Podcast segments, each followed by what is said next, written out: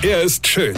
Er ist blond. Und er ist der erfolgreichste Comedian aus Rheinland-Pfalz. Ich werd der Pierpasmus. Exklusiv bei RPA1. Sven Hieronymus ist Rocker vom Hocker. Ich habe euch ja gestern schon von unserem Nachbarsbanget erzählt, der voll in der Pubertät ist und seit Monaten komplett ohne Hirn arbeiten muss, ja.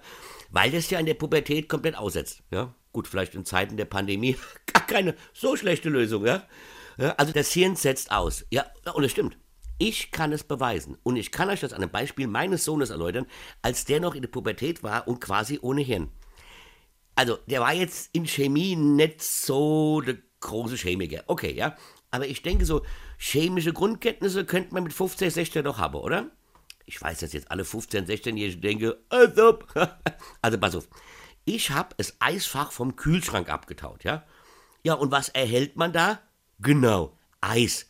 Das kann man ja so runterkratzen. So, ich das Eis runtergekratzt, in den Eimer getan und habe dann zu meinem Sohn gesagt, leer mal bitte den Eimer aus.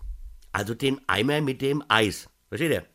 So, und dann hat er gefragt, wohin? Ich habe gesagt, wie, wohin? Und er, ja, in welche Tonne?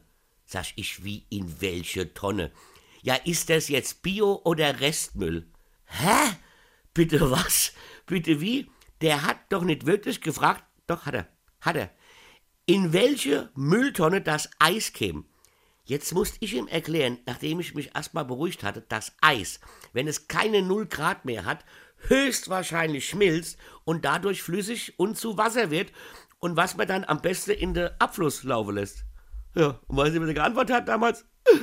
Also, Weine kenn dich, Weine. Sven Hieronymus ist Rocker vom Hocker. Weine kenn dich, Weine.